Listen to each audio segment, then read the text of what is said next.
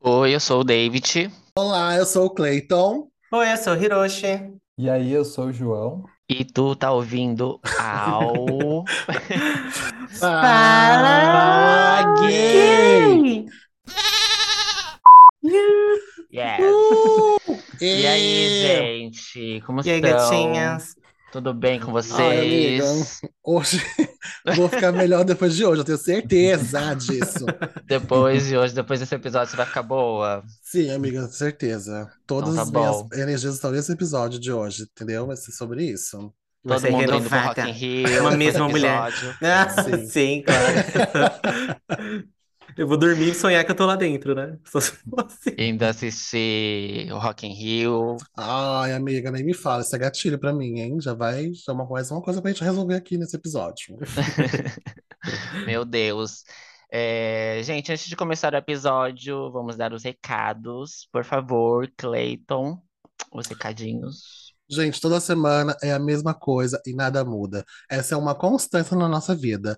Por favor, siga a gente nas nossas redes sociais, arroba Fala Gay Podcast, segue lá no Instagram, interage com a gente, entendeu? Dá seu feedback, curte os nossos posts que a gente coloca semanalmente, por favor. Comenta lá, entendeu? Comenta qualquer coisa. Esse episódio de hoje, principalmente, tenho certeza que vai ter muitas coisas para vocês discutirem com a gente, entendeu? Por favor, interajam com a gente. E compartilha também quando você estiver ouvindo. É isso. Segue a gente no Twitter também, filha da puta, que o David está lá se esforçando muito. É um trabalho É. muito árduo para ela ficar compartilhando memes e curtindo Toda hora. toda hora, entendeu? Então, por favor, deem esse engajamento pra gente lá do Twitter, que a nossa amiga precisa, entendeu? É sobre isso. Tchau. É isso. Hiroshi, os, re- os recadinhos também. E vocês que estão ouvindo a gente aí pela sua plataforma de streaming favorita, por favor, segue a aguento. gente, dá ativar as notificações, compartilha com seus amigos, vai lá no YouTube, curte também, segue a gente lá, que tá, a gente tá colocando vídeo toda semana. Vai no Spotify, avalia a gente, já tem 82 pessoas que avaliaram a gente. Muito obrigada a todos vocês. É, Mas a todas as outras Aê! pessoas que estão ouvindo e ainda não avaliaram, vocês podem lá avaliar, por favor. Para agora, dois segundinhos, vai lá, você clica em avaliar cinco estrelinhas, não vai cair o dedo, eu juro pra vocês. É bem, é bem Talvez tranquilinho. caia. Talvez Mas caia, não. mas talvez não caia também, né? A gente tem que trabalhar com essa probabilidade. Sim. Então vai lá, a gente tá esperando você curtir e compartilhar a gente nas suas plataformas de streaming. Sim. A Mas gente eu amo sente que toda vez daqui. que a gente pede, o pessoal vai lá e, e classifica. Porque da última vez acho que tinha o quê? 77, 78, né? É isso Aí mesmo. agora tem 82. Ai, nossos Muito ouvintes são de legal. milhões. Obrigado quem tá Muito que classificando, bem. chegando e classificando. Cinco estrelas pra todos nós. Muito Cinco obrigado, estrelas. Se gente. for menos que isso, por favor, não Não. classifique então, hein?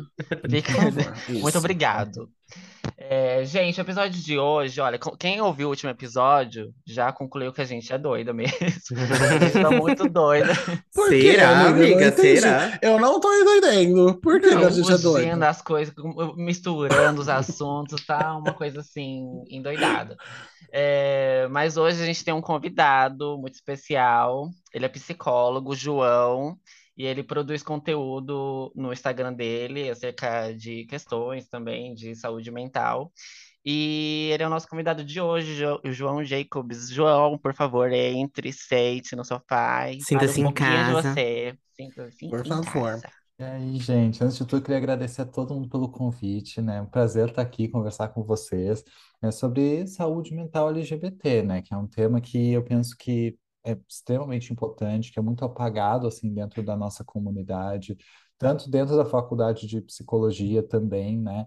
Uhum. Ah, mas, enfim, né? Queria agradecer mesmo, né? Então, sou psicólogo, né? Formado em ah, psicologia desde 2018 e atualmente eu foco mais em saúde mental LGBT, né? Muito obrigado mesmo, prazer estar aqui. Aí, arrasou. Imagina. A gente que É, agradece. A gente que agradece, João. E é muito legal.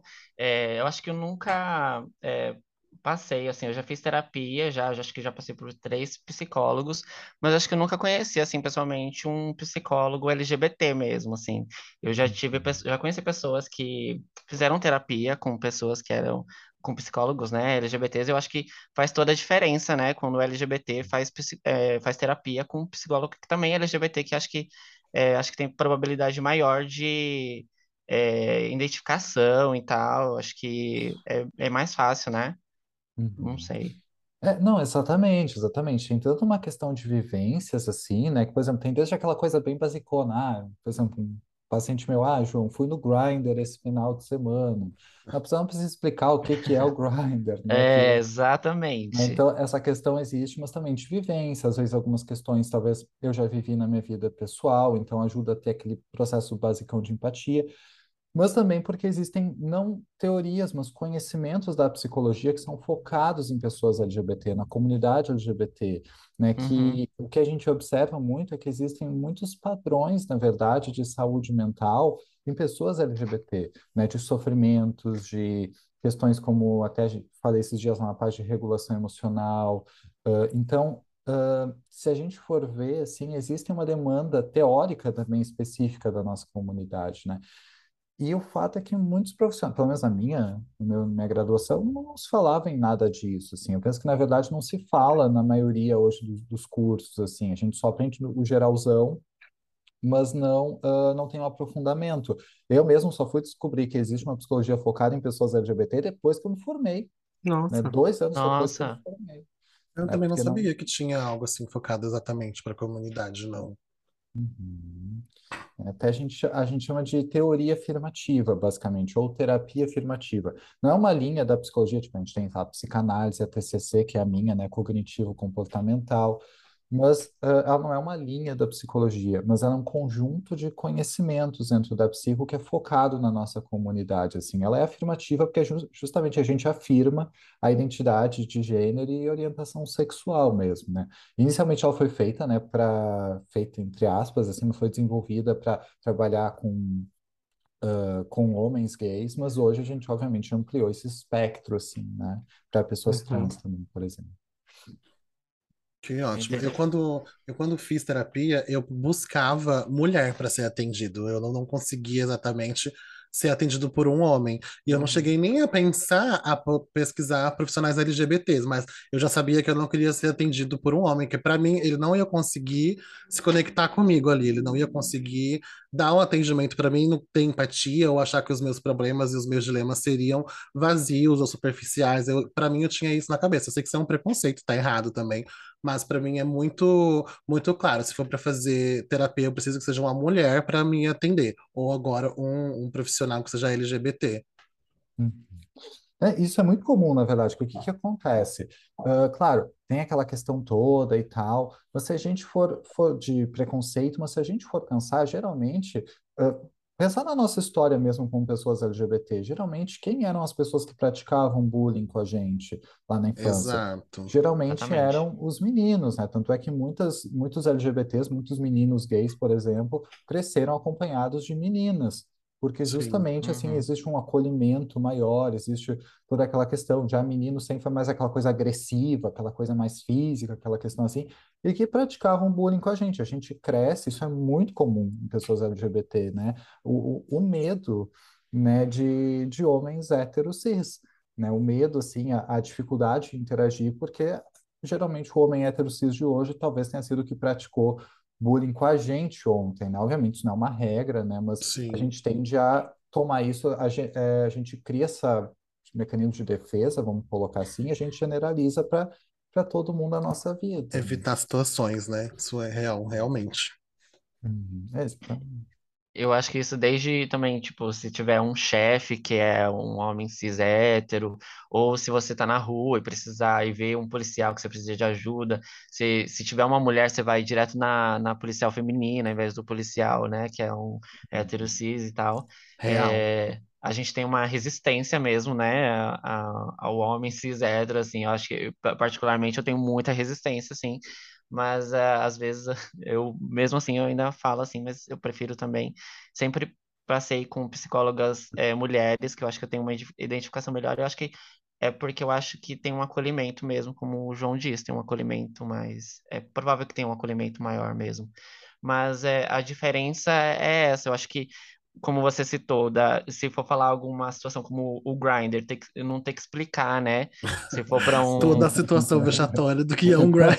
É, Todo o Exatamente. mercado Ai, obscuro que é o.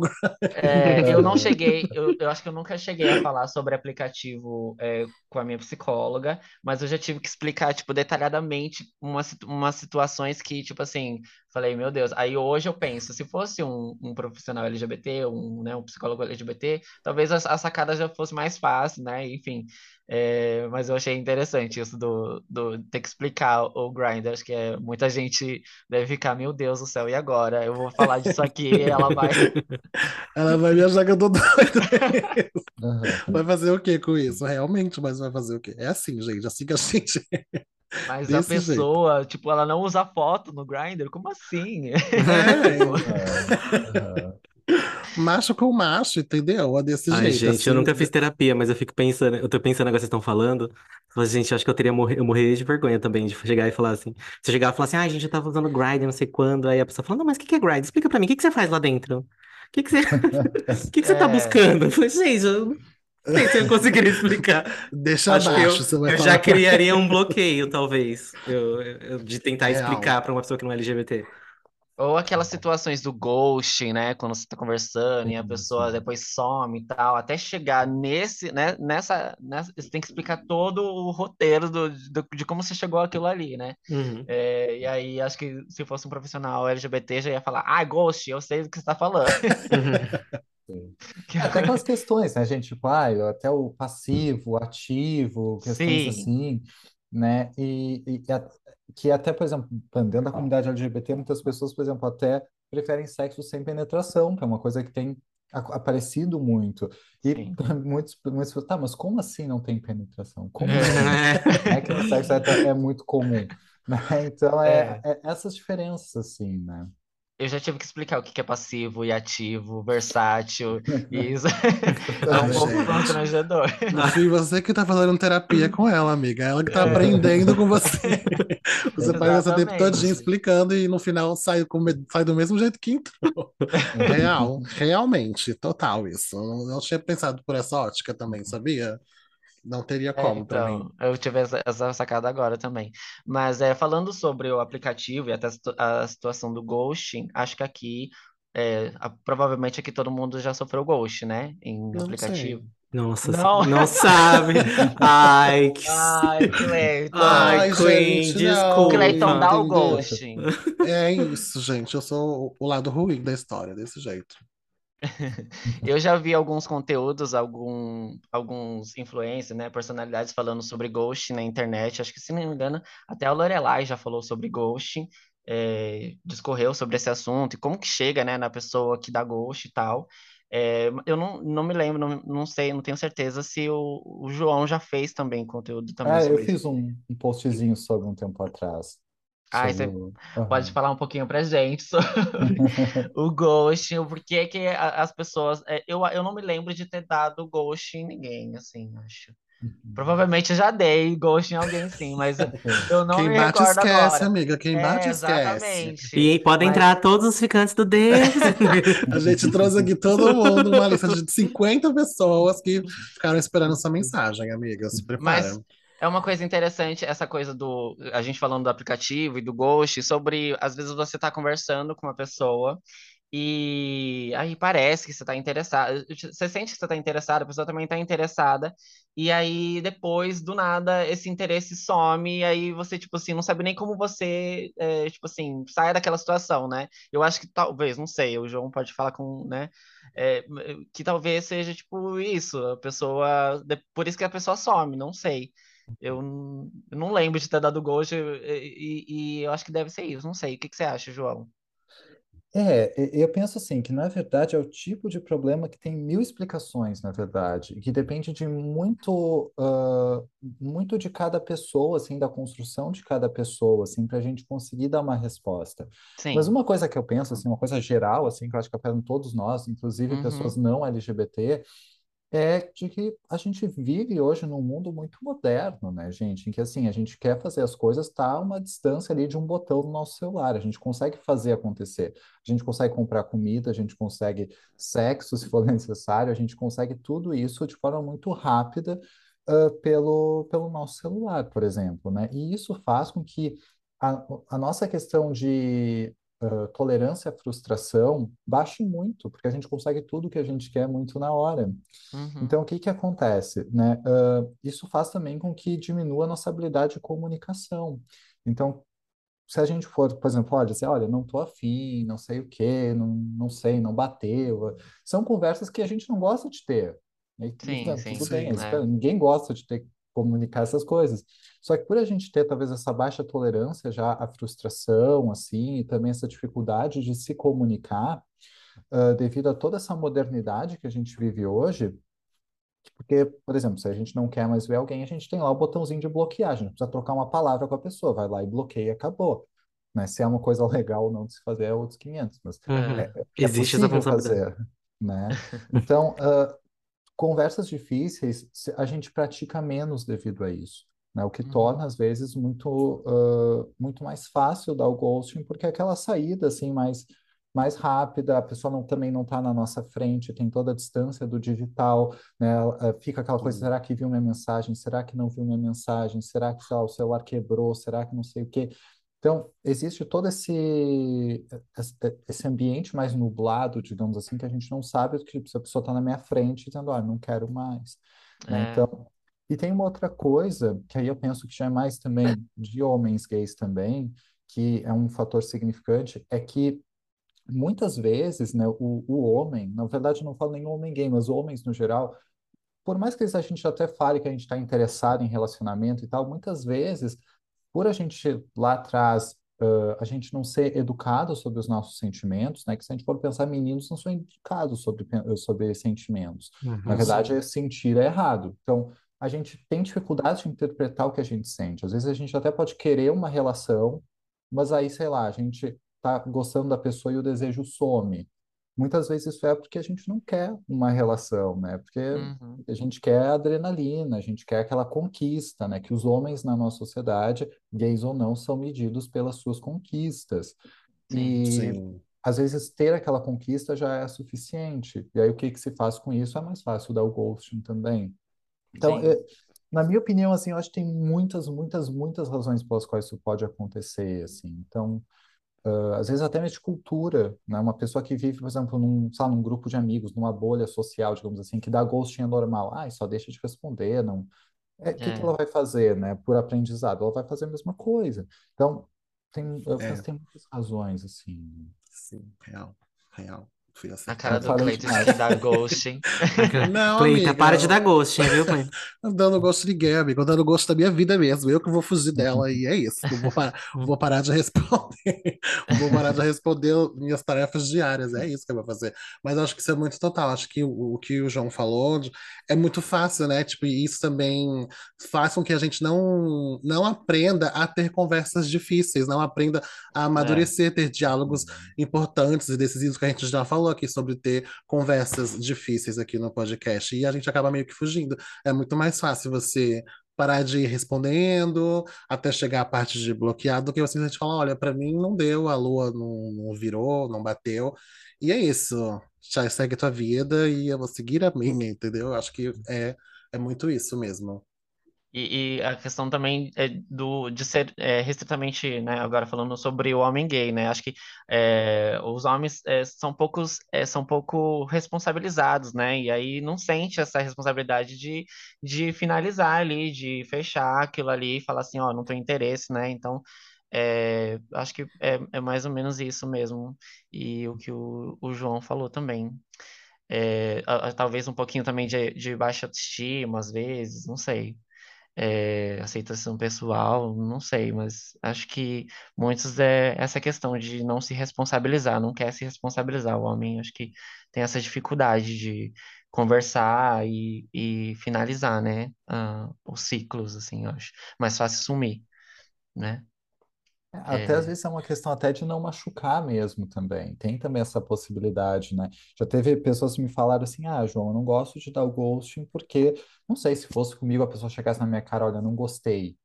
Eu, eu para mim, seria muito pior do que a pessoa sumir, né? Então, uhum, aí eu faço isso porque eu sei que comigo seria assim. Então, tem até questões pessoais também nisso tudo, né? uhum. Isso vai de cada pessoa também, né? Vai de, do histórico da vida, né? Enfim. Uhum. É, E carência, gente, carência de afeto e dificuldade de, de entrar em relacionamentos.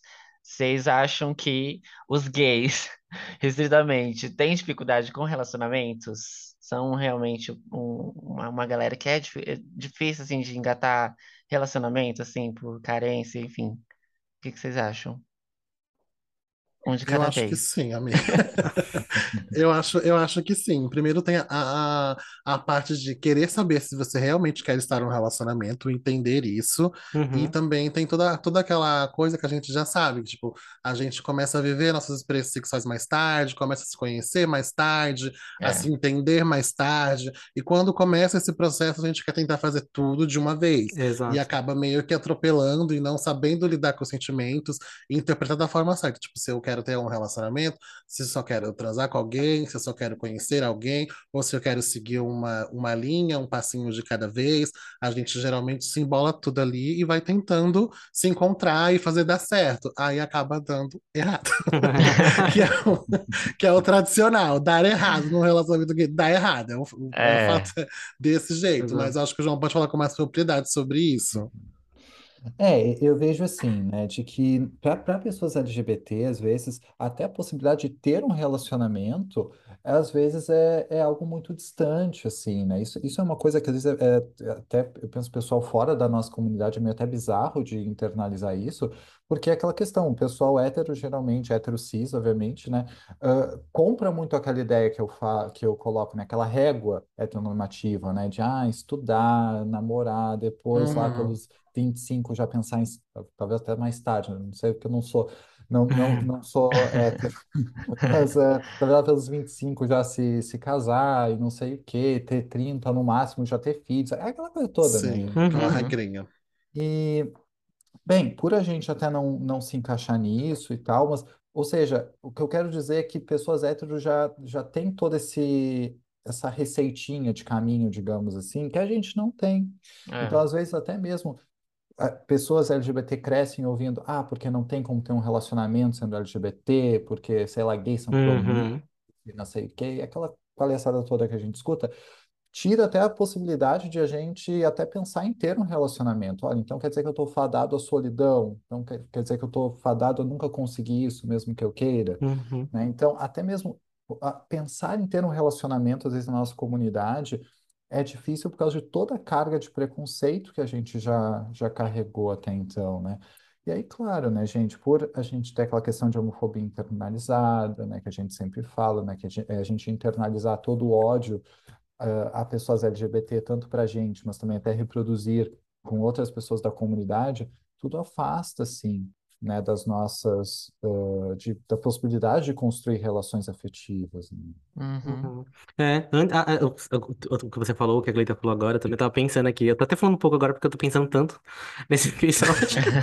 Que antes de estar Calma, em um relacionamento, eu, eu, che... eu lembro que teve uma época que eu cheguei a pensar mesmo, acreditar. Tipo, falar assim, nossa, acho que eu não vou ter um relacionamento. Porque você olha assim ao seu redor, você não vê casais LGBTs a- andando de mão dada. Sei lá, um casal LGBT de 50 anos. Eu nunca vi isso na minha vida, assim, quando eu era mais jovem. Então, eu Sim. cheguei um tempo a acreditar mesmo, que falar assim, não, realmente não, não tem como ter um relacionamento. E aí, quando a gente. E, e aí tem o fato de eu me descobrir mais, é, me aceitar um pouco mais velho, eu já tinha 26 anos quando eu me aceitei, contei pra minha família, tudo. E aí fica toda aquela questão, tipo assim, nossa, agora eu tenho pouco tempo. Então, a primeira pessoa que você se encontra, que você encontrava, que você achava que tinha é, a mínima possibilidade de dar certo, aí você fazia o que a Cleita, eu fazia o que a Cleita comentou, de tentar fazer tudo ao mesmo tempo, de que eu tenho pouco tempo, e aí você nem tem tempo de conhecer a pessoa, porque às vezes nem a, a pessoa tá entendendo o que tá acontecendo com ela. Então, duas pessoas que não estão entendendo o que estão acontecendo, estão tentando criar um relacionamento que não tem base nenhuma, não tem uma régua nenhuma, nunca teve. E aí não dá certo, né? Não tem como dar certo. Sim, Exatamente. Opa. Tem aquela questão também de que a gente já falou aqui algumas vezes, desculpa, João, é sobre a gente começar, tipo, a viver a partir dos 20, 21 anos, Uhum, algumas pessoas até os 26 anos, né, os uhum, LGBTs, é, começar a viver a própria vida e a fase adolescente, assim, entre aspas, né, a partir dessa idade, assim, mais adulta, assim, e aí querer curtir tudo ao mesmo tempo, fazer tudo ao mesmo tempo, às vezes sentir que é um relacionamento e aí depois falar, ai, não, não quero mais, enfim, É, mas acho que é um pouco disso, né? Uhum. Exatamente. É, uma, uma coisa até que, que eu fiquei pensando muito é que a gente quer fazer tudo ao mesmo tempo, enquanto a gente também lida com feridas emocionais muito profundas, né? Eh, Uhum, Pessoas LGBT, assim, tem até uma, uma frase de um livro que eu gosto muito, que é o nome até Terapia Afirmativa, do, ele é brasileiro até, do Clécio Borges, que eu acho que é o pioneiro aqui no Brasil realmente em falar sobre terapia afirmativa, eu acho que é uma das poucas obras que a gente tem aqui no Brasil, mas ele coloca assim que toda criança que não entra nos ideais heteronormativos, eu já li tanto essa parte do livro que eu acho que eu até decorei, mas está sujeita a críticas, a sanções, a qualquer tipo de abuso. Então, ou seja, quando a gente foge do heteronormativo, a, a nossa infância já tende a ser uma infância muito sofrida já por bullying, por essas questões. E por mais que ah, a gente se desenvolva e eventualmente até a gente encontre um mundo mais inclusivo, tudo isso vai reverberar na forma de, de como a gente eh, interpreta as nossas relações. Eu Acho que hoje a Uhum, maioria das linhas na psicologia, acho que todas, assim, pelo meu conhecimento, colocam que, apesar de, né, a psicologia moderna não focar tanto lá na infância como antes se focava, mas ela é fundamental porque é lá que a gente forma as nossas coisas mais primitivas de lidar com relações. Então a gente já uhum, tem aquela sensação, né, de tempo perdido. E aí a gente quer fazer dar certo de qualquer forma, ãh, sem saber lidar com sentimentos, às vezes, de machucados muito profundos, assim, também, né? Não sei se vocês concordam com isso, se faz Uhum. sentido para vocês. super, super. E, e também, é, não só essas questões de relacionamento, mas também é, questões profissionais também, né? É, um, um, é um sentimento de insuficiência e querer correr contra o tempo para conseguir um sucesso e tal. É, ascensão na carreira e tal, que a gente geralmente vê, é, ou dizem pra gente que geralmente é ao- aos 30 que tem que estar com sucesso, e aí você chega aos 30, a gente que é LGBT chega, né, tarde, eh, se aceitando em várias questões, e aí tentando, acho que fazer tudo acontecer ao mesmo tempo é meio, né, Uhum. enfim, É, você falou de, de essa parte do linha profissional, Bi. Eu lembro, tava lembrando agora que quando eu- assim que eu comecei a trabalhar, eu lembro que eu ouvia muito falando, ah, tal lugar não contrata gays. Se Ah, não se chegar na é, já eu eu ouvia muito. E aí eu lembro que eu, quando eu fui contratada assim num lugar, eu falei, gente, eu não posso deixar ninguém saber que eu sou gay. E eu tenho que dar o meu melhor, porque eles não vão me mandar embora. Eu tenho que, eu ah, preciso desse emprego. E aí eu acho que, não sei se eu tentava compensar de alguma forma por, por esse medo, assim, de ser mandado embora e alguém descobrir. Ou então se alguém só desconfiar, nem saber que se eu sou ou não, e já, aquilo já ser um problema pra mim. Então eu lembro muito disso no começo, e aí eu levei isso como regra, talvez, assim, durante muitos anos da minha vida, assim. Aí depois de um tempo eu falei assim, gente, não pode ser assim, pelo amor de Deus. Aí comecei a a ver outros exemplos, outros lugares. Falar assim, não, gente, isso aí é, é uma visão muito ultrapassada. Existia mesmo num passado muito distante. Hoje em dia já não pode existir, não existe tanto assim. Ainda existe, claro, mas não tanto assim, né? Não posso carregar isso pra mim como verdade absoluta. E aí, o e, e tempo as- foi mudando. Essas coisas parecem que estão tipo num bambolê e você não pode deixar o bambolê cair, né? É. é relacionamento, é questões profissionais, é questões pessoais, é família, né? E você Uhum. ali rebolando relacionamento, Mais do que a aí Anitta no VMA. Literalmente. É, e aí você não pode deixar o bambolê cair, Não. porque se cair, e aí se- ah, eu acho que muitos LGBTs também têm muita resistência é, de procurar terapia, porque não quer revisitar muitas coisas do passado, porque é, é- a gente chega na vida adulta muito fragilizado já, né? Uhum. Depois de tanto rolê que a gente já passou, chega muito fragilizado. E essa questão profissional acho que também pega muito, acho que é, falando como homem gay, tipo, existe uma pressão muito grande e existe uma competição também, né? É, e aí surge várias, várias outras é, coisas. Você tinha citado, Bi, é, sobre a questão do, da síndrome do impostor, que você passou também, né, o Hiroshi? Hum. Sobre de não se sentir suficiente, enfim. E eu acho que tá tudo isso no, no bambolê, é muito estranho. Eu tento me esquivar um pouquinho de algumas questões dessas. Eu acho que vocês também, os quatro aqui, acho que já, os, os- vocês três também já passaram por muitas dessas coisas. E é muito bizarro, né? Tudo que a gente tem que eh, aguentar e não deixar o bambolê cair. Sim. É eu aquela acho que questão de compensação, assim, também, né? De que muitas, ah, muitas vezes, até a pessoa LGBT, às vezes tem aquela questão de, não, olha, eu devo ser melhor, eu devo ser não sei o quê, até como uma forma de obter aquela aceitação, assim. Né? Uma coisa que é muito, muito comum é, por exemplo, aquele homem gay que é mega bem-sucedido, né? Que trabalha, trabalha, trabalha horrores e é bem-sucedido, e mesmo assim, ele ainda volta para uma família que é extremamente preconceituosa, né? Como se fosse assim, entregar todo aquele sucesso para a família, olha, agora eu sou aceito, agora eu sou digno de estar aqui, né? Que são questões que justamente acabam reforçando uma baixa autoestima, assim, também, né? Porque a gente está justamente entregando ah, e, e se esforçando para uma, ter uma aceitação que provavelmente nunca vai vir, né? De pessoas que seja lá porque não têm habilidade, porque não têm esclarecimento, porque reproduzem por ódio mesmo, que não entregam o que a gente precisa, né, dentro de casa. Sim, eu- essa questão do, do bombolê, eu acho que o que o David falou pra mim é muito real. Por muito tempo da minha vida eu reproduzi isso. Tipo, eu tinha que ser muito bom, o, o melhor dos filhos, não dar nenhum tipo de trabalho pra minha mãe, ser mais responsável, cuidar do que fosse preciso, porque eu já era gay, né? Então eu já tinha o máximo, já dava o maior, o máximo do problema possível, entendeu? Tipo, eu não podia ultrapassar aquela linha, não podia ser irresponsável. Então até isso mudar na minha cabeça foi muito tempo, então por isso que agora eu sou irresponsável. Por isso que agora eu sou responsável mesmo. Largou entendeu? tudo. Larguei tudo, entendeu? Esqueci. Jogou tudo Mas pro alto. joguei tudo pro alto e foda-se, entendeu? Tipo, o ser gay não é, não é a pior das coisas, entendeu? Tipo, é uma coisa muito. E é muito cruel mesmo a gente crescer com esse peso, sabe? Levar isso pra vida toda, que a gente tem que ser a melhor das pessoas, entendeu? A gente tem que ser bom, tem que ser legal, tem que ser simpático, tem que falar com todo mundo, tem que ser bom com todo mundo, tem que ser o melhor profissional, o melhor namorado. Não, gente, a gente não tem, a gente tem que simplesmente viver um dia de cada vez e ser o melhor que você consegue ser da maneira que você é, entendeu? Não por conta de outras pessoas ou por julgamentos de outras pessoas. E até isso mudar na minha cabeça foi bastante tempo.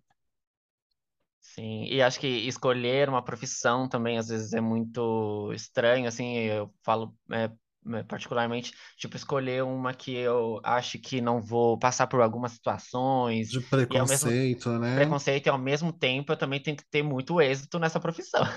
Sim. E aí é muito ruim isso. E ah, se você também é uma bichinha afeminada, é muito complicado também, porque a gente sabe que a maioria do, dos lugares vai ter algum rolê com a gente. E é muito, muito estranho. Eu queria fazer uma pergunta é, um pouco mais pessoal para o João sobre como ele eh, escolheu a profissão dele, que é ser psicólogo, né? É. E se desde quando ele escolheu ele já pensava nisso, ah, eu quero é, é, ser psicólogo para atender principalmente é, o público LGBT, porque ele, ele- eu, eu vejo que você já emprega isso no seu Instagram, você abre caixinhas, você responde muito, Hum. muitos questionamentos, muitas perguntas do pessoal que te manda. Eu acho isso muito legal e produz vídeos, né, para levar um pouquinho de luz, esclarecimento também para para para a comunidade. Uhum. Olha, David, a minha história é meio estranha, porque assim, na verdade a psicologia não era a primeira opção, né? Eu sempre, Sim. assim, eu sempre cresci, eu sempre fui muito apaixonado por tecnologia, até hoje eu sou. Eu sou Uhum. muito uma gay tecnológica, assim, né? Gay do E TI. to- todo mundo falava, ah, não, porque ele tem que fazer computação, não sei o quê. Fui eu para computação. Mas não gostei. Eu continuo Uhum. amando tecnologia, mas não no mesmo ângulo da computação. E além do mais, era um curso muito, muito hétero né? E Uhum. eu não, não, não curti muito. Mas aí o que que aconteceu, assim, né? Eh, desde os meus 16 anos, eu fazia já terapia. Eu, eu já fiz antes da minha vida, mas eu sinto que começou mesmo aos 16, porque eu tinha ah, ansiedade social, a fobia social. Uhum. Hoje eu vejo, na verdade, né, que muito do, do meu transtorno não era, sei lá, por, pelo como o transtorno de fobia social é no geral, assim, mas era por causa de, do preconceito que eu, que eu passava, né? Eu me fechava, eu tinha muita dificuldade de interagir com pessoas. Até hoje eu sou uma pessoa mais reservada, assim, mais estranhão, mas na época isso prejudicava muito a minha vida. Hoje, assim, eu vendo, tendo conhecimento, eu vejo que era muito por causa da, de todo o preconceito que eu, que eu, que eu passava. né? Minha terapeuta, ela não era, não era LGBT, mas ela me ajudou muito com isso, né? E com o tempo eu fui ligando os pontos. E quando não deu certo na computação, eu já pensava em fazer psicologia, né? Mas no, no sentido de que, poxa, a terapia me ajudou tanto, E eu queria poder ajudar outras pessoas dessa mesma forma também, né? E aí que eu entrei para psicologia. Só que, como eu disse para você, assim, durante o curso de psico, eu não vi absolutamente nada sobre comunidade LGBT, sobre questões de minorias, absolutamente nada. Eu imagino que até hoje, talvez eu imagino que tenha mais, né? Porque foi lá em 2018 que eu me formei, comecei em 2013 a, a faculdade. Uh, hoje eu imagino que talvez tenha mais, esperamos que sim. Mas sobre, por exemplo, terapia afirmativa, foi uma coisa que quando eu descobri que existe uma psicologia focada em pessoas LGBT, até se vocês rolarem lá pro final, lá do meu feed do Insta, não era tão focado em, em, uh, em pessoas LGBT, porque eu nem sabia da existência da terapia afirmativa. O que é muito assim, eu tinha até medo de falar, às vezes eu botava um postzinho aqui, outro ali, sobre saúde mental LGBT, mas eu tinha medo de que as pessoas não iam querer fazer terapia comigo, porque eu sou gay. Né? Então Uhum. tem isso que a gente também observa em muitas pessoas Sim. LGBT, assim, né? Ah, não, olha, estou na minha Sim. cidade e tal, e eu já tinha muito esse, esse medo. Mas aí, quando eu descobri a terapia afirmativa, e foi, acho que foi lá pelo início da pandemia, na verdade, que eu comecei a, a ler mais, assim, sobre, foi o que mudou muito a minha vida como pessoa LGBT e como psicólogo, porque eu Uhum. comecei a entender de onde vinha muitas das questões que eu passava, comecei a ver que, olha, que não é porque eu sou, sou gay, mas por causa do preconceito que eu passava, né? Eu acho que essa, eh, essa distinção, ela pode parecer muito óbvia, mas ela é fundamental. Tipo, ah, eu sou, eu, eu passo isso porque eu sou gay. Não, a gente passa isso por causa de todo o ódio que a gente enfrenta todos os dias, né? Sim, sim. E, e foi a partir daí que eu comecei a, a tentar trazer isso um pouco mais, né, para o meu lado profissional, assim, né? E foi, foi desafiador, mas estamos aí, né? Mas é mais ou menos essa minha, minha história, assim. Entendi. Hoje você atende só é, a, a comunidade LGBT, pessoas LGBTs mesmo? Não, não, eu atendo hétero também, trato como se fosse normal. Como se fosse gente, né? Como se fosse gente, tudo bem, Mas eu entendi. digo assim, que eu acho que 95%, assim, eu acho que eu conto os dedos de uma mão, assim, as pessoas hétero cis que eu atendo hoje, né? Que a maioria dos meus pacientes são todos LGBTs, assim, felizmente. Ai, Ai, que que Ah, que legal. bom. Que legal. É, e você é, sente, é, assim, tem alguma, algum assunto que é mais recorrente? Não sei se você pode falar, mas tipo, é, de procura, assim, é, que o público LGBT procura por, que, por várias questões. Acredito que pode ser, não sei, talvez é, aceitação, eu acho que é o principal, assim, que as pessoas têm um pouquinho de dificuldade. Tem, não sei se você pode falar algum alguma questão recorrente que as pessoas procuram você? Então, assim, eh, eu penso que os motivos pelos quais as pessoas buscam, na verdade, são, são muitos, assim, mas eu digo que todos eles são derivados da LGBTfobia. Eu sei que isso é meio óbvio de dizer, assim, mas é desde umas questões de, de eh, autoaceitação, também de aceitação por outras pessoas, que- questão de relação com a família, questão de relacionamentos também. Mas, basicamente, assim, a gente vê como que o preconceito, como que o, que todo o, o ódio que a gente recebe muda o rumo da nossa vida comparado Uhum. a, a outras pessoas, né, que não passam pelo mesmo, né? E, e, e eu digo assim que a principal demanda, no final das contas, é exatamente essa: como lidar melhor em um mundo dominado por pessoas heteros cis e muitas delas preconceituosas, né? E mas é, é aquela questão, né, gente? Eu, eu diria que é muito pelo preconceito mesmo, assim, por todo tudo que a gente passa. A gente acaba também internalizando muita coisa também, né? E aí depois pode escavar tudo isso aí, é, fazendo terapia, um trabalhão, mas é, é, é tão necessário, é tão bom, né? Fazer terapia. É, eu comecei a fazer terapia foi em 2016, 2017. Acho que eu não me vejo, é, se- não sei o que seria de mim se não tivesse começado a fazer terapia naquela época. O Cleito começou um pouquinho depois, né, Bi? Eu acho que. Ai, amiga, eu não lembro quando foi, mas eu já era velhinha já quando eu comecei. Cacora. Já estava mais velho quando eu comecei. Mas para mim estava num período muito ansioso e realmente é, é muito estranho e, e incrível como que uma conversa que você consegue ter com uma outra pessoa, que você poderia ter com qualquer outra também, abre a sua mente, você consegue lidar melhor com aqueles conflitos que você tem no dia a dia, sabe? Eu, eu sempre, sempre quando eu ia, eu ficava com esse questionamento, falando, gente, eu podia ter falado tudo isso que eu falei aqui para qualquer pessoa.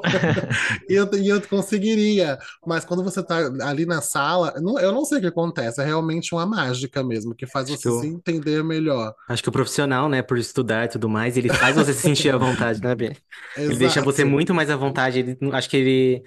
É, eu, eu não fiz ainda terapia, mas eu tenho, pelo menos pelo que vocês falam, assim, as pessoas que fazem terapia falam, falam que é, é leve dentro da sala. Você não, não tem aquele ambiente de preconceito, de julgamento. Você se sente bem em falar o que você está sentindo.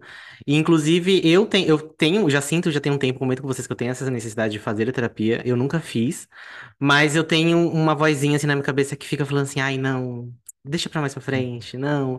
E eu acho que é o medo de, do que eu vou falar e do que eu vou descobrir, assim, de, de coisas que eu É, guardei pra mim por muito tempo e eu não falei. Então, é, é, eu sei que eu, é, eu tenho que fazer, que é algo legal, é algo bom que ajuda, mas eu ainda tô lutando internamente pra ir lá e falar, não, vai lá e faz, que vai te ajudar. E aí eu ainda não, não ganhei essa luta ainda, mas tá, tá acontecendo. Um Um- Uma coisa, uma coisa, né, gente, que eu que é muito, infelizmente, é muito comum, né? Todo psicólogo, assim, né, eh, a gente é regido pelo código de ética, né? A gente tem um código de ética da profissão. Até recomendo todo mundo vai lá no Google, bota código de ética da psicologia. O primeiro é um PDF lá que tem lá no Google, que é do nosso conselho. E o que que diz nesse PDF, assim, né? Uma das questões que diz é que o psicólogo ele não pode eh, discriminar, ele não pode eh, induzir a convicções de qualquer tipo, religiosas e tal, não sei o quê. Só que até o, o David estava falando mais cedo, às vezes, sobre até a, o, medo de buscar terapia, e muitas vezes é de revisitar questões passadas, mas muitas vezes é do psicólogo reproduzir o preconceito que a gente já sofre na rua. Uhum. E Uhum. eu, eu digo assim que isso é uma, uma questão que uh, eu sempre recomendo assim, olha, se você se identifica como LGBT, é sempre recomendado buscar terapia com uma pessoa LGBT, né, para justamente trabalhar essas questões em um ambiente mais seguro, né? Obviamente, pessoas LGBT também reproduzem preconceito, mas é incrível, assim, o número de absurdos que eu escuto de pessoas que começam terapia comigo e falam, ai, João, ela deu uma oração para eu fazer durante a noite. Meu Deus do céu! Ou de questões, principalmente com pessoas bi, assim, não, mas você está confuso, talvez Ai, você quer, Eh, você quer ser, não sei, você quer ser gay por causa dos seus amiguinhos que são gays, mas você é hétero, Meu né? Umas coisas Deus. bizarras assim, né? Então, Gente. eh, eu entendo que talvez esses profissionais, eles querem ajudar, mas falta habilidade, falta conhecimento, obviamente nem todo Uhum. profissional hétero tem, né? A minha psi, por exemplo, né, lá nos meus 16 anos, ela me acolheu, né, de uma forma, eh, que, que eu ah, respeito muito ela até hoje pela forma como ela lidou com tudo, né? Porque eu só fui me aceitar mesmo lá pelos 18, então ela participou de tudo isso. Ah, mas eu digo assim que muitas vezes até o medo é de a gente se abrir, sendo que tantas vezes na nossa vida, né, gente, não sei se isso aconteceu com vocês, mas quantas vezes a gente não já não se abriu e a gente levou mais ódio ainda na cara Uhum. né? E aí a Uhum. gente vai, mesmo que seja um profissional, a gente vai lá e faz a mesma coisa, e, e a possibilidade de isso acontecer novamente, né? Então, eu penso que é muito compreensível até esse, esse medo. Senhor, né? Sabe uma coisa que eu Sim. percebi? eh, Aí eu não sei se tem como ajudar isso ou não. É, ou se tem alguma dica, porque é, quando eu estava pesquisando terapeutas e tudo mais, eu tava, primeiro eu pesquisei pelo convênio. Aí eu vi assim, a pessoa que tem. Ah, assim, eu sei que tem atendimento psicológico pelo convênio e tudo. Eu falei assim, ah, então eu quero dar prioridade para isso no primeiro momento. E aí eu senti muita dificuldade, porque assim, não tem um. Quando você vai pesquisar, não tem lá escrito assim, a pessoa, é, psicólogo LGBT, psicólogo É. hétero cis, Aham, né? E aí eu não sei se tem como uma forma, assim, de um- se existe um link, algum lugar que a gente consegue É. pesquisar e falar assim, ah, beleza, aqui são psicólogos LGBTs, pessoal que Ninguém entende. pergunta, vida. Chegamos a ser gay. Se É. você for eu não vou passar com você, não. Se Não, não sou gay, então é isso. Ah, Ah, então tá obrigado, bom, viu? obrigado. Tchau pra você. Eu já pesquisei também, não achei. Eu pesquisei exatamente isso no Google, psicólogo gay, não sei o quê. E aí aparecia questões gays, assim, tal. E aí eu falava, não, gente, eu quero um psicólogo gay, não, não, não achava. E, é, e, e foi um dos motivos. Eu conversei com os meninos, eu falei assim, ah, gente, eu acho o máximo o trabalho que o João faz. E uma vez eu vi até que você abriu é, uma. Uma, uma caixinha de inscrição, né, para atendimento, para você Isso, isso. atender essas pessoas. E aí a demanda foi tanta que aí você não, não conseguiu fechar com todas. Mas mesmo assim, você indicou outros psicólogos que também são LGBTs. E aí é Uhum. muito, eu, eu acho muito legal isso porque a- a- amplia a rede e aí as Isso. pessoas conseguem eh, encontrar, né, pessoas assim é, é, que precisam e querem é, passar com pessoas, é, com psicólogos LGBTs, né? É, infelizmente a gente não tem assim, tipo, ah, digamos, um site ou alguma questão que liste, assim, até porque aqui, pelo, pelo isso é o meu conhecimento, né, gente? Eu posso estar errado, mas não tem até, por exemplo, um curso em terapia afirmativa, né? A Uhum, gente tem curso, uma especialização, eu falo, a gente tem formação, assim, em, em gênero e sexualidade, né? Até agora nas minhas férias eu fiz um curso bem legal nessa área também, que eu acho sempre legal, assim, escutar outros colegas também falando sobre, sobre esse tema. Uh, mas formação, a gente, a gente não tem a formação, é, a gente tem pouquíssimos livros, assim, esse do Clécio Borges que eu falei mais cedo, Terapia Afirmativa, eu acho que é a única, não, a única não, que eu já encontrei outras, mas eu digo que é uma, São menos uma de cinco poucas. obras, é, assim, aqui no Brasil que fala sobre isso, né, em, em teoria, né, meninos, uma coisa que, que, que eu sempre penso, assim, é que todo psicólogo deveria ser, entre aspas, afirmativo, Todo uhum, psicólogo deveria reforçar vivências e reforçar, tá no nosso Sim. código de ética, mas infelizmente a realidade é que muitas pessoas rasgam o código de ética, né? Então, a minha dica é sempre assim, né? Ainda mais em convênio, que às vezes a gente não sabe muito bem como é que vai ser, se a gente tem o poder de escolha, é sempre até de perguntar, né? No sentido de, olha, você trabalha com pessoas LGBT, como é que você lida com isso, né? Qual a linha que você que você segue como profissional? Claro, certeza não tem como a gente ter, né? A gente vai ter durante o, o processo, né? Mas ah, uma coisa que eu também sempre recomendo, e até agora é, é uma diretriz até do Conselho de Psicologia, que o psicólogo ele deve entregar nas primeiras sessões ou, ou indicar a possibilidade da pessoa ler o código de ética, né? Porque ela esteja ciente, olha, isso pode acontecer, isso não pode acontecer dentro de um consultório de, de terapia, né? Nossa. Online ou presencial. E eu, isso eu sempre recomendo, olha, olhem o código de ética, porque algumas pessoas pensam assim, de que às vezes vão na terapia e por não ser um profissional que está falando aquilo para elas, tipo, não, olha, você quer ser assim porque os seus amigos são assim. A pessoa vai se questionar, vai pensar, olha, então tem é, alguma coisa mesmo comigo, porque é um Uhum, profissional que está dizendo, mesmo um profissional que Sim. está falando bobagem ali. uhum. Então, é, é uma coisa que também, obviamente, não tem como a gente fiscalizar 100%, né? Mas ah, a ideia até é sempre até olhar o código de ética também, perguntar aos profissionais para o que que pode e o que que não pode acontecer. é interessante. Isso eu nunca, não, nunca ouvi alguém falar sobre a, a questão de é, antes procurar o código de, é- de ética, porque realmente eu já ouvi LGBTs, pessoas que eu conheço, falando sobre várias é, dessas situações de que se abriu e é, uma psicóloga falou sobre espiritismo e Sim. tal, falou que, ah, umas coisas bem absurdas de que existia um espírito na pessoa, enfim, umas coisas bem Uhum. absurdas assim que eu falei, nossa, gente, isso aí não, não existe. E, e eu acho que tem muita gente que não, não sabe também, né, sobre esse, esse código de ética que, que acho que esclarece muito sobre essas coisas também, né? Que e- isso confunde muito, né? Dependendo de, de como a pessoa fala com você, o profissional pode confundir tudo que você já acha sobre você, né? Eu, eu achei uma- bizarro isso, mas interessante. É, é... Ai, gente, acho que me perdi aqui um pouquinho no roteiro. Tá, eu vou puxar aqui. Ô, João, É. eu queria que você falasse uma, uma coisa. Se você postou recentemente um vídeo falando sobre regulador emocional, eu achei muito interessante isso. Eu queria que você falasse um pouco, se você pudesse explicar pra gente, para o pessoal que tá ouvindo, o que seria isso e como isso acontece.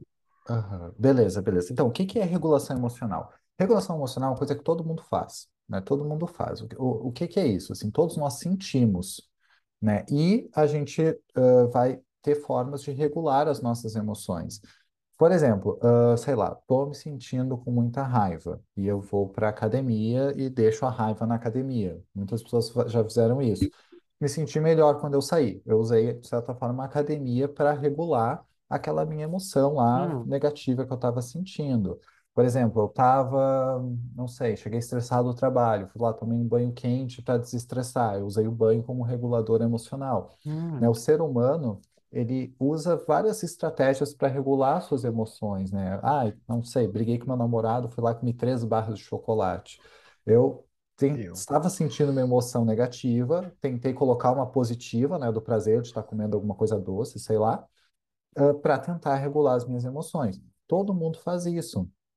Uh, algumas estratégias são saudáveis, né, e outras nem tanto, né? Uh, o que eu observo é que muitas pessoas LGBT buscam muito regulação emocional uh, no sexo e na pornografia, né? No sentido assim de e até também no uso de substâncias, que por a gente às vezes lidar com tanto preconceito, lidar com tantas questões, às vezes é, a gente está, sei lá, se sentindo mal, a gente está tendo alguma reação negativa, a gente usa uma, uma, uma outra situação para se sentir melhor, como, por exemplo, sexo, como pornografia, como até mesmo o uso de substâncias, né? O abuso de substâncias, né? Que, que infelizmente é, é algo que acontece muito, que não é nenhum uso tão recreativo assim, que é um uso justamente para deixar o preconceito de lado na nossa mente conseguir se libertar, às vezes, em alguns momentos, né?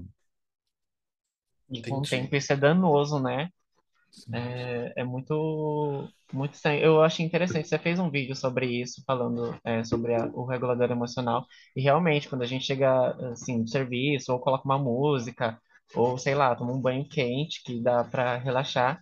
Mas eu achei muito interessante isso que você falou sobre muita gente recorrer ao, é, em- em- de forma excessiva, né? É, e abusiva do- sobre sexo e, e pornografia, ou até de substâncias também. O que eu acho que é muito recorrente, pelo que eu conheço mais é, é sobre substâncias. Eu conheço muita gente que recorre a substâncias como regulador emocional.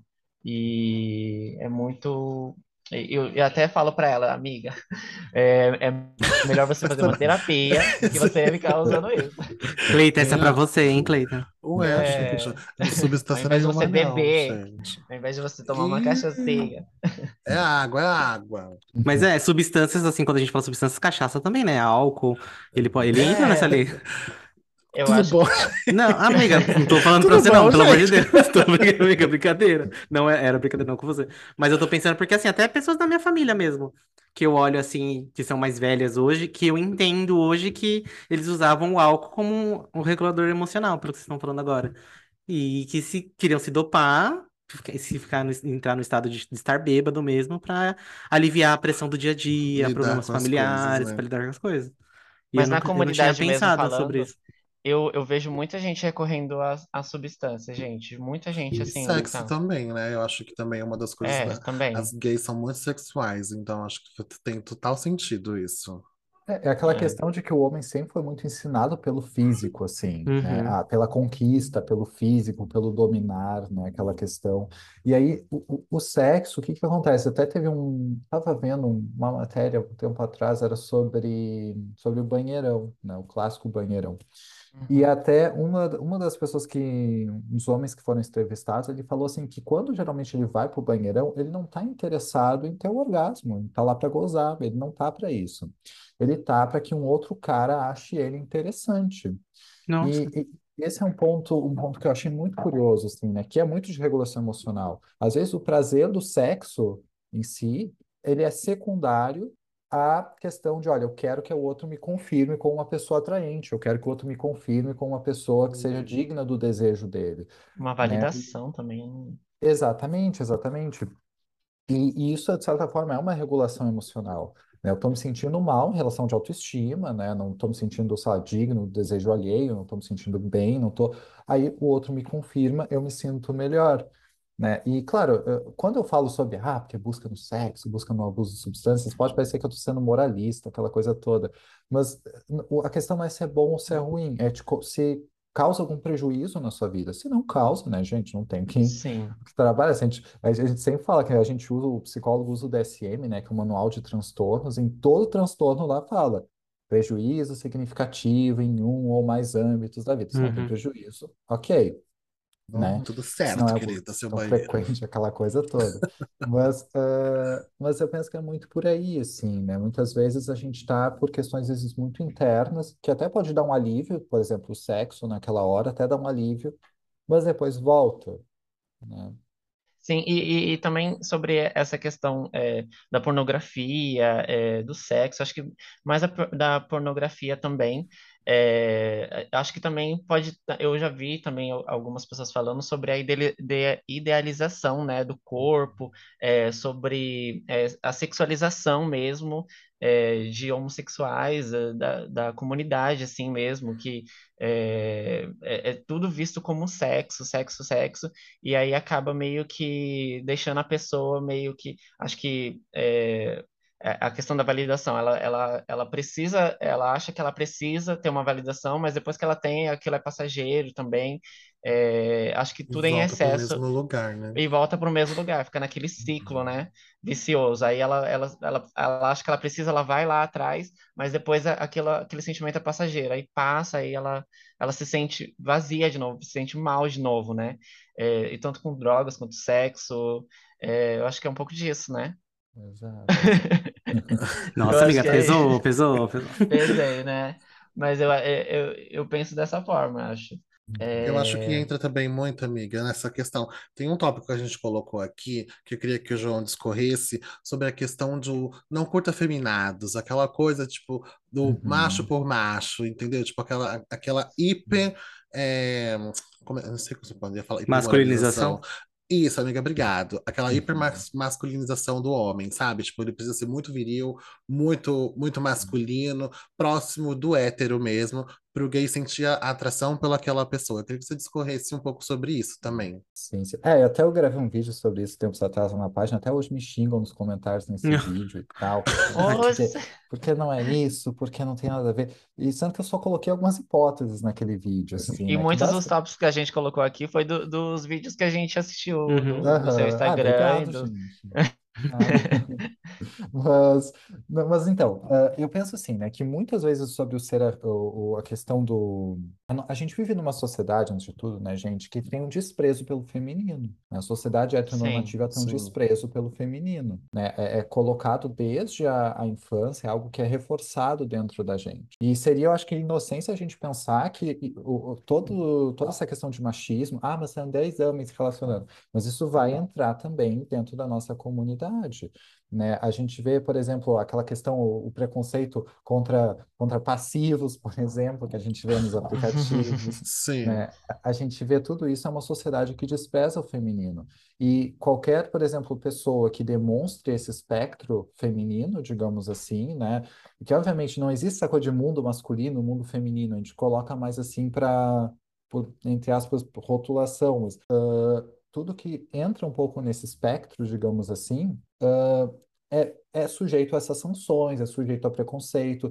E a junto a rejeição, né? isso, exatamente, e, e junto a isso a gente cresce também com o ideal, qual que é o homem ah, certo, entre muitas aspas, bonito e atraente que a gente vê. Ah, é o homem masculino, é o homem definido, é o homem ah, Viril, até né? agressivo, viril, exatamente, sexual. aquela- Esse é o homem, vale, ele está lá no topo da, da, da cadeia alimentar, digamos assim, né? E, e, e a gente vai crescer e vai falar, olha, beleza, então esse é o, é o homem que eu devo me apaixonar, esse é o homem que eu devo ir atrás. Esse é por isso que muitos, muitos homens gays se apaixonam por héteros, né? Porque se apaixonam por aquele ideal de homem hétero cis também. E aí, né, por, por exemplo, alguns homens demonstrarem qualquer tipo de trejeito, qualquer questão mais do espectro feminino, eles são colocados, colocados abaixo, né, nessa questão, né? O que, né? Exato, que é muito reforçado assim na nossa na nossa sociedade, né? Até, Nossa, até é... falando. ah, Desculpa, pode falar. Não, pode falar, pode falar. Não, eu só ia perguntar pro João, na verdade, é, que eu conheci o João faz pouco tempo, né? Então eu acompanhei os vídeos mais recentes, os mais antigos eu ainda não cheguei, né? É, até falando mais sobre essa questão do mundo feminino, dentro do machismo na comunidade, de- desse preconceito com o feminino e tudo mais, é, eu vivi, um, eu tive várias experiências na minha vida, por ser asiático e gay, que eu percebia de, eu não sei se, é- se entra como fetichi- fetichização, não sei como que- exatamente como entra, mas eu tinha muita experiência assim, de entrar no aplicativo, eles olhavam minha foto na época e falavam assim, ah, você é passivo porque você é gay e asiático. E, e, assim, é muito, muito, muito assim, já era, já partia desse pressuposto. Então, assim, as conversas às vezes já partiam desse pressuposto e começavam. Eu falava assim, gente, assim, tudo bem se eu quiser ser passivo, mas eu não sei, eu não tenho que ser passivo só porque você acha que eu sou. E isso me incomodava muito. Às vezes eu nem continuava uma conversa porque assim, a pessoa já, já olhava pra minha foto e me rotulava ali e queria seguir a conversa a partir dali.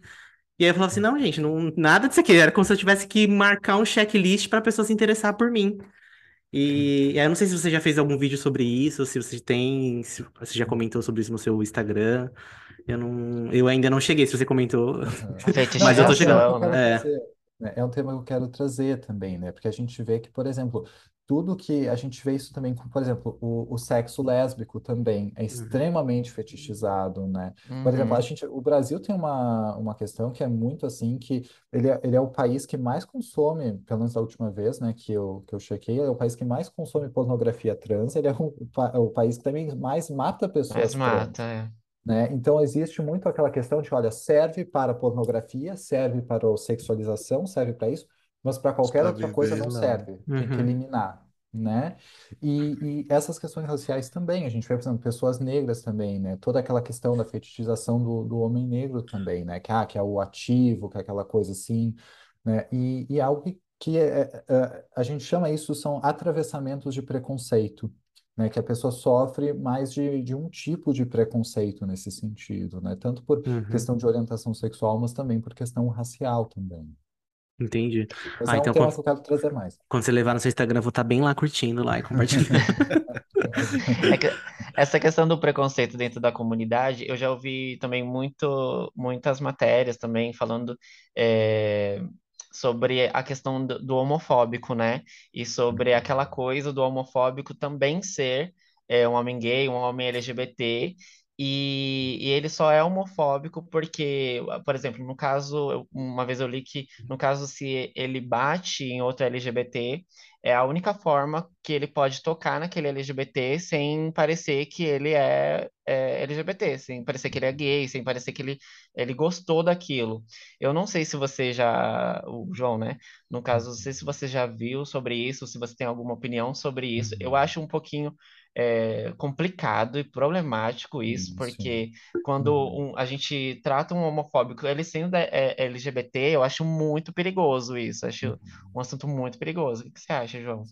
É, e esse eu cheguei a fazer um vídeo já, eh, um tempo atrás, mas é basicamente assim, é, é- essa até hipótese, David, eu nunca tinha ouvido, mas é, é muito aquela coisa de, ah, ele odeia gays, então ele deve ser gay também, aquela É, questão toda. sim, E, eu penso que, ok, né, gente, até talvez algumas pessoas, ah, existe toda a questão de que às vezes é mais fácil eu projetar o ódio no outro do que ter que encarar os meus monstros internos, né, ter que sim, encarar o meu autopreconceito, isso acontece. Por exemplo, eu, João, isso é uma coisa que eu já coloquei, assim, até, de que eu já tive muito preconceito na nossa comunidade, quando no meu processo de uhum, autoaceitação, né, sim, eh, diversos tipos de reprodução de preconceito, né, e uhum, eu penso que isso é algo, infelizmente, muito comum, porque a gente uhum, cresce aprendendo que pessoas LGBT, enfim, são tudo de ruim na nossa, na nossa, na nossa sociedade.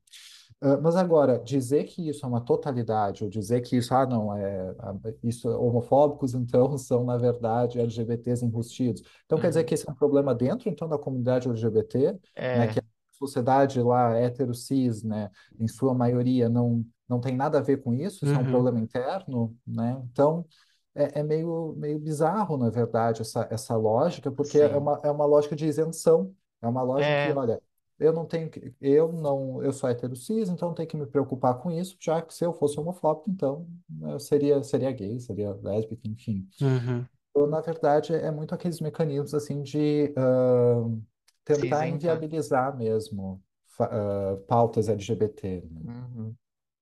É, eu, eu vejo muito dessa forma mesmo. Achei muito perigoso quando eu vi, porque é meio que se isentar, é meio que tipo assim, ah, a culpa é de vocês, tá entre vocês mesmos, vocês que se resolvam e, e tal.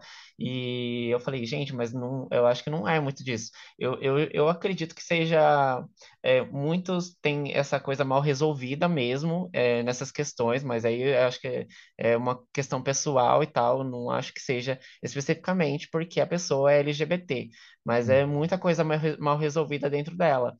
E quando eu vi essa matéria, eu falei, meu Deus do céu, eu nunca, acho que eu nunca conversei isso com outro psicólogo antes, aí por isso que eu, eu te perguntei. Acho muito perigoso isso, a gente falar que o homofóbico é, é um LGBT e é a gente que tem que resolver, a comunidade. Ainda que a comunidade realmente tenha muito preconceito, né? Como o Hiroshi também falou, sobre os caras que ele encontrava no aplicativo. O Cleito também citou sobre é, caras que, ai, não curto afeminados, não curto só passivos, não curto isso é, e aquilo, é, mas essa questão do homofóbico acho que me pegou mesmo. Eu falei, meu Deus, n- acho que não é assim, né? É, isso vem muito, claro, é que eu, eu tenho uma- minhas visões sobre, tipo, a psicanálise, assim, né, que a psicanálise geralmente já tem uma cultura, nossa, novamente, né, a gente pode ter um preconceito meu, desculpem colegas, psicanalistas podem estar ouvindo isso, mas tem aquela coisa, não, tem alguma coisa mais profunda, tem que ter, tem alguma coisa mais ali embaixo do Sim. Gente, às vezes é só ódio, às É, vezes Só, é só é ruim ódio mesmo, só é mesmo filha da puta mesmo, e é isso. só um Exatamente. caráter mesmo, Mas ela é só ainda. isso mesmo. Aham. É. Tem mais algum tópico, gente, que eu ainda não, que a gente ainda não discorreu aqui? Porque eu fui meio que indo pra lá e pra cá, pra lá e pra cá, Subindo e descendo, né? é, eu fui Amiga, tem, emendando coisa. tem uma, uma, um item aqui que você ticou sobre ser otimista ou pessimista demais. O, o que a gente poderia falar sobre isso exatamente? É, eu olha, aquela que nem lembro porque coloquei. Mas eu, eu não lembro se eu vi também no, no Instagram do João sobre otimismo excessivo e pessimismo excessivo. Eu não Uhum. lembro. Ou se eu peguei de algum out- outra matéria que eu vi. Não Uhum. lembro. Mas não sei. O que que vocês acham? Pode falar ou não sobre Uhum. isso Eu, também? eu consigo interpretar isso, tipo, daquela forma, tipo, nós, né, como gays, tipo, a gente é, tá sempre, tem que ser aquela pessoa alegre e entregar muito entretenimento, ser feliz, animado, o povo animado, como a gente é, Aham. entendeu? Como a gente é lido muitas vezes, ou pessimista, tipo, a gente fica sempre pega, apegado demais a questões da, que a gente sofre de homofobia, de ser inviabilizado de muitas formas. Você, você consegue discorrer alguma coisa sobre isso, João? Olha, eu penso assim, né, de que faz muito sentido, né, o que tu trouxe, né, Cleiton, porque o que que acontece? Ah, é, é complicado também a gente ir para esse lado do espectro, assim, né, mega, não, porque povo animado, aquela questão, toda, porque isso pode até estar reproduzindo um preconceito que a gente sofre durante muito tempo, né, de que Sim. é, é inviabilizar o nosso sofrimento com base na, ne- nesse otimismo, nessa diversão toda que, que os gays são retratados, assim, também. Mas uma coisa que eu percebo, e isso é muito, é muito até duro de pensar, é que às vezes muitos de nós, a gente vive numa vida em que a gente, ah, eu não sei como dizer isso de uma forma muito clara, mas como se existe, o mundo fosse ah, dividido, literalmente, assim, entre pessoas, ah, entre pessoas hétero, cis e pessoas LGBT, sendo que as LGBT são extremamente receptivas e todas as pessoas héteros são, são extremamente preconceituosas, quando na verdade a gente está tudo muito misturado. Se a gente acaba vivendo também nesse mundo em que constantemente, né, uma coisa que eu, que eu faço é que eu, eu tenho, aliás, que eu é que eu às vezes tenho muita dificuldade de, por exemplo, ver séries LGBTs, isso é uma coisa que eu estou falando do João, assim, porque como eu já, que muitas séries LGBTs, às vezes têm muitas questões ah, negativas, né? Personagens Uhum. sofrendo preconceito, aquela questão toda. E às vezes meus pacientes, ah, João, você já assistiu essa série? Você já assistiu? Gente, não. Às vezes eu tento. Às vezes eu tento assistir, né? Tipo, Heartstopper eu vi. Mas às vezes, como eu Muito já, bem. Já entro É, tanto em Cuidado, falar mal de Heartstopper, É, cuidado. cuidado, hein? É cancelar agora não, essa mas gravação aqui. não, não é não- é uma questão de, de série ser ruim ou boa, mas é que, Uhum. como eu já passo tanto tempo em contato durante a minha semana com pautas muito sofridas das pessoas que eu atendo, que às vezes durante a semana eu preciso me desligar um pouco de tanto sofrimento, porque senão eu fico imerso nele. E, e geralmente as produções são realmente falando sob- só sobre as dores, né? Sobre Exato. sofrimento, sobre Exato. tragédias da comunidade. É, então eu entendo, eu entendo. Muita gente também tem esse, essa, essa resistência em assistir conteúdos LGBTs, assim, filmes e tal, porque a gente não quer ver de novo, a gente quer relaxar, né? Volta no Uhum. regulador emocional. Exato. Melhor, tá melhorando, tá melhorando nessa parte, vai, de pouquinho, porque a gente chega lá. Agora as É. produções estão melhores. Vê Sandman. Sandman você vai gostar, entendeu? Ah, eu vou assistir, eu assisti. Tem, tem LGBT, mas é só trambique, confusão, gritaria, Ai, que não tem- delícia! não tem, não tem, você não vai, não tem ninguém sofrendo nessa questão, você vai gostar. Tem Ninguém empinando moto, né? Tem... Tem. Sim, amiga, trucosa, roubando, que coisas assim. Sandman tá nessa, tá nessa vibe. Então, acho que é isso, né, meninas? Tem mais algum, algum item que vocês queiram citar? João, você quer comentar alguma coisa que você acha importante falar pro nosso, pro nosso público? Olha, gente, eu sei que às vezes pode parecer meio clichêzão, assim, mas é, é justamente aquela questão de daqui a pouco você identificou alguma coisa que a gente conversou, né? Se fez algum sentido, de ah, ter uma rede de apoio, né? De pessoas LGBT perto de você que ah, te deem suporte, que te validem por quem você é, não tem nada de errado com quem você é. E também buscar, buscar ajuda também sempre que necessário, né? Com um profissional LGBT, para até a gente entender, né, o, o, uh, por que que nós fazemos o que nós fazemos, né? Entender toda a nossa história, por mais seja um processo difícil, mas de que a gente merece uma vida que seja digna de ser vivida, né, gente? É o, é o mínimo. Sim. Sim. Sim. E que a gente consiga também ver isso mais também na- nas produções, também como Heartstopper e outras produções, para a gente é, ficar um pouquinho mais, dar um, uma- um, um afaguinho assim e tal. E a gente se sentir melhor também, procurar terapia também, entender suas questões, né?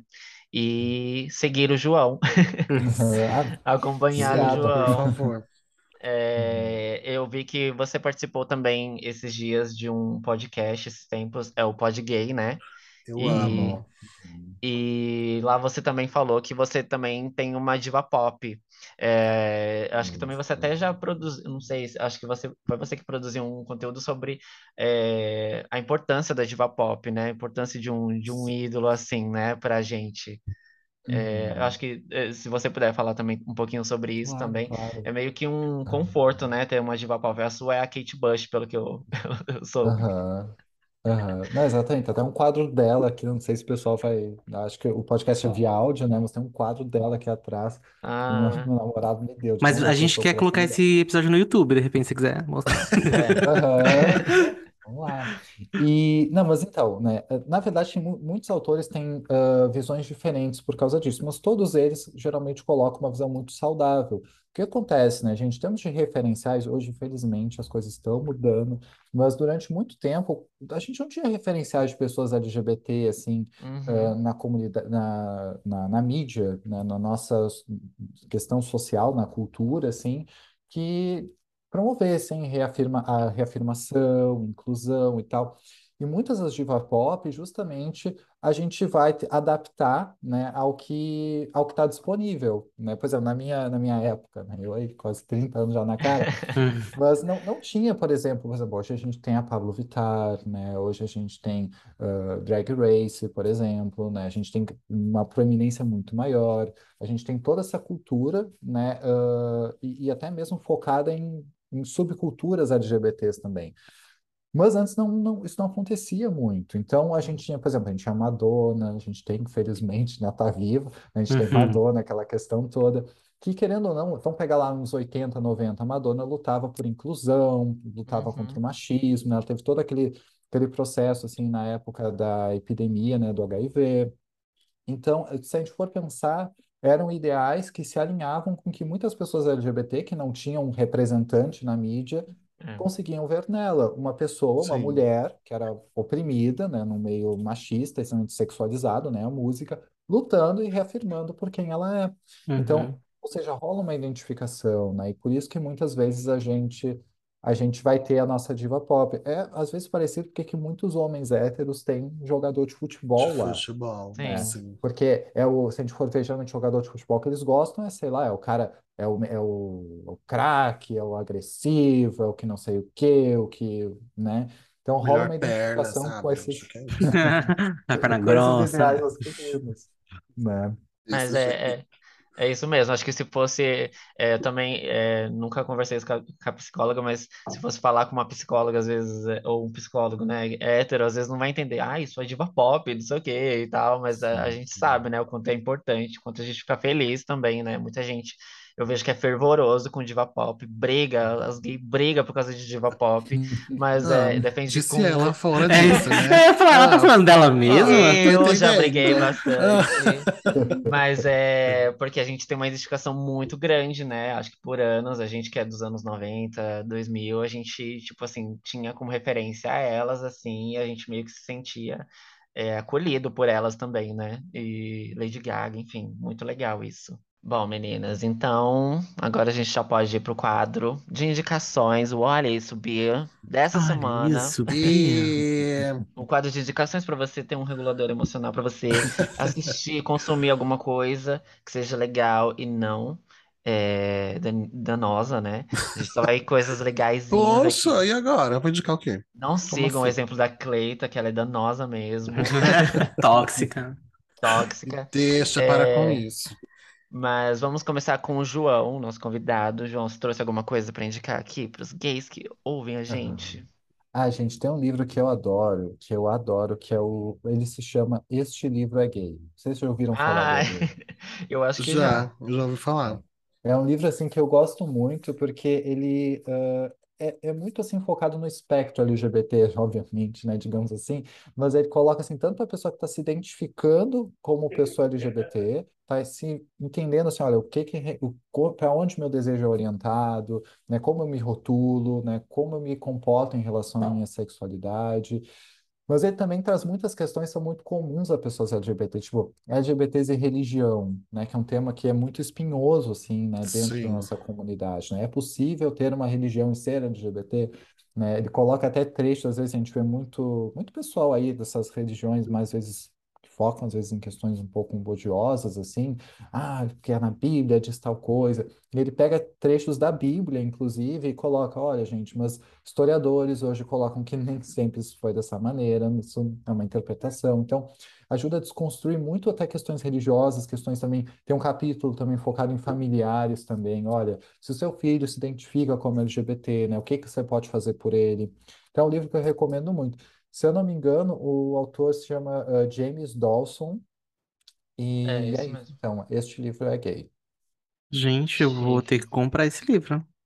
E, amiga, você vai descobrir que você não é gay, gata. Se Amiga, será que eu sou hétero e eu tô achando que Ô, eu sou gay? amiga, amiga, eu tenho certeza, eu tenho certeza. Você vai. Acabou o seu relacionamento agora. Fudeu. Ó, Kleber, acabei de ver que tem aqui na estante virtual por 13 reais. Olha, baratinho. Olha. é, Quem mais tem indicação? Vai Ah, lá, eu, eu tenho uma indicaçãozinha bem de boinha pra você relaxar.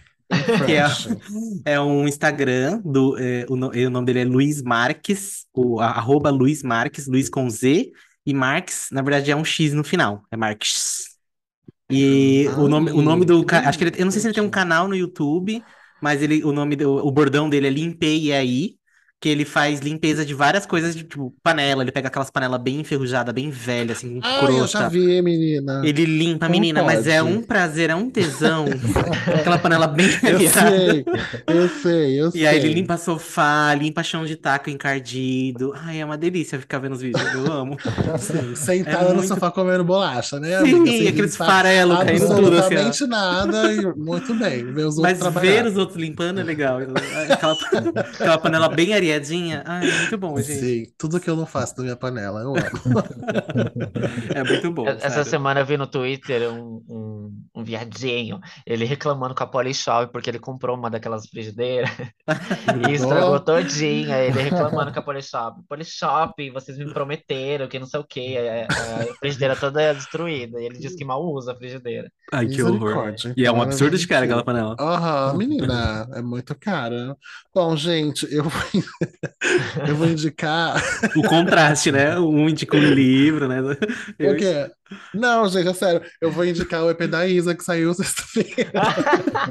Saiu sexta passada, entendeu? Maravilhoso, Bi. Ela finalmente decidiu sair da toca, parar de fazer comercial e lançar música. E ela lançou um EP na última sexta, que são três músicas, que é Mole, Mó, Mó Paz e Droga. Mó Paz foi a que eu mais gostei, tô esperando os visuais, eu espero que já tenham saído. Até o dia que a gente gravou, até o dia dessa, da saída do nosso episódio, que é aqui na, quinta, né? A gente tá gravando no sábado. Então, por aí, já vai ter Rock in Rio ter rolado, quem sabe já veio os visuais aí, tô esperando. Ai, e é isso, gente. Ouçam a Isa lá no Spotify, que ela merece. Gente, a Isa é tudo, pelo amor de Deus. A Imperatriz, né, amor? Segura. É isso, gente. Eu não tenho indicação essa semana. O quê? Julgando e não tenho. Você. Não, Não vou ter que tenho, cancelar gente. o Ai, episódio. Esse meio Eu é muito corri tóxico. tanto. Eu corri tanto Nossa, essa amiga, semana. Todo mundo É. espera pela sua indicação e você não tem indicação. Ah, eu Melhor, falei, entendeu? eu Já vou falei. aqui, já vou aqui Meu. desfazer todo o Olha a episódio que a gente pressão fez. comigo, hein? Vou xingar muito no Twitter. É, João, meu amor, gente. muito obrigado, viu, por ter participado. Eu vou pedir para você falar suas redes para quem quiser seguir você, acompanhar seu trabalho, que é muito bom e importante. Por favor, repassa aí para os gays irem lá encher mais o seu saco. Imagina, gente, muito obrigado pelo convite. Então, é o arroba. ah, até tô vendo meu username, que eu até esqueci. Eu todinho. Mas é psi underline João Bud. É, J, bem, J-O-A-O-B-R-O-D. É, Eu vou mas te marcar também lá no gente. Instagram. Qualquer coisa, vocês vão lá no Instagram que ele vai estar marcado no, no card do episódio também. É, e sigam ele lá, gente. O conteúdo dele é, tipo assim, 10, ma- maravilhoso, assim. Eu Sim, adoro ficar muito bom. assistindo os vídeos dele. Nossa E é isso, audiência vai super se espantar essa semana, porque a gente falou calmo, baixo. Sabe o que o João me Aham. lembra? A Rita É. Van Vught. Vocês sabem quem é a Rita Van Vught? Sei. A forma que ele, como que ele fala. Ele fala é super a mesma coisa, super Eloquente. calmo, tranquilo. É isso, gente. Tem dia que a gente tem educação e a gente fala direito, fala baixo, não A. Lorelai também fala baixinho também, né? Lore- Sim, é, mas é isso, João. Muito obrigado, meu amor, por ter participado. A gente amou receber você. E até semana que vem, galeres. É isso. Obrigado, Obrigado, João. João. Desculpa qualquer coisa, João. Desculpa as meninas, tá? Elas são assim mesmo. O Alecrim. Dourado. Mas obrigado por ter vindo, aceitado o convite. E é isso, gente. Vai acompanhar o João lá. Me chama de Isso, novo, muito- inclusive. Ai, amigo, já tá Volta. marcada a sua volta. Seguro. Pode deixar. Se você quiser, toda semana a gente pode conversar, viu? Não tem problema, a gente tem várias coisas que a gente pode conversar aqui. Tranquilinho.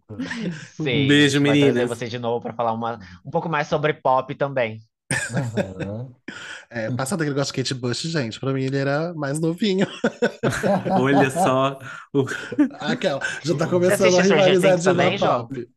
Hã? Assiste Stranger Things também?